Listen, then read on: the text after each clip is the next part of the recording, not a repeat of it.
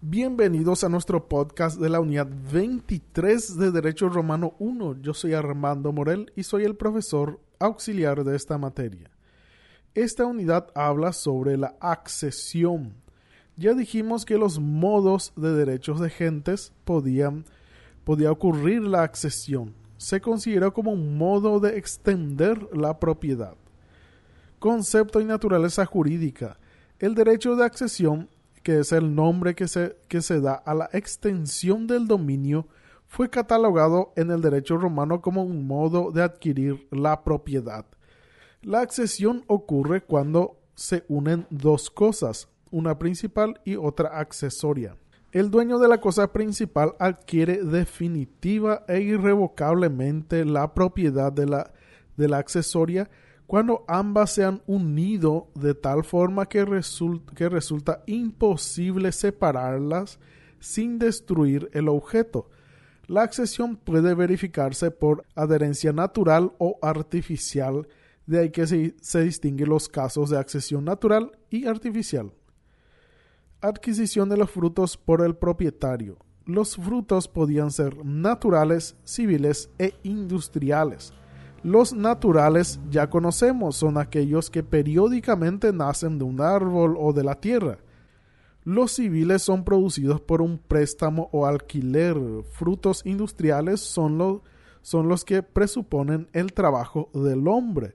La norma general dice que los frutos pertenecen al propietario de la cosa, salvo en caso de poseedor de buena fe.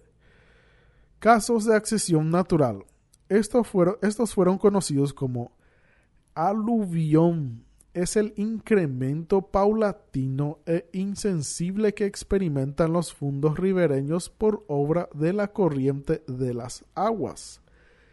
Avulsión se produce cuando una porción de terreno se separa de un fundo ribereño y se une a otro por efecto del ímpetu del río. La mutación de cauce cuando tiene lugar cuando un río abandona su cauce antiguo y toma uno nuevo. La formación de islas tiene lugar cuando en un río público emerge y nace una isla. Esta se distribuye a los dueños de los fondos con una línea imaginaria trazada en el medio del cauce. Accesión artificial. Este supone la mano del hombre. Podían ser inaedificatio, que podía, o que podía ocurrir cuando una persona construye en suelo propio con materiales ajenos o cuando una persona construye en terreno ajeno con materiales propios. En ambos casos, el dueño del terreno adquiere la propiedad por accesión. Si se usan materiales ajenos, el dueño de estos podía pedir una indemnización.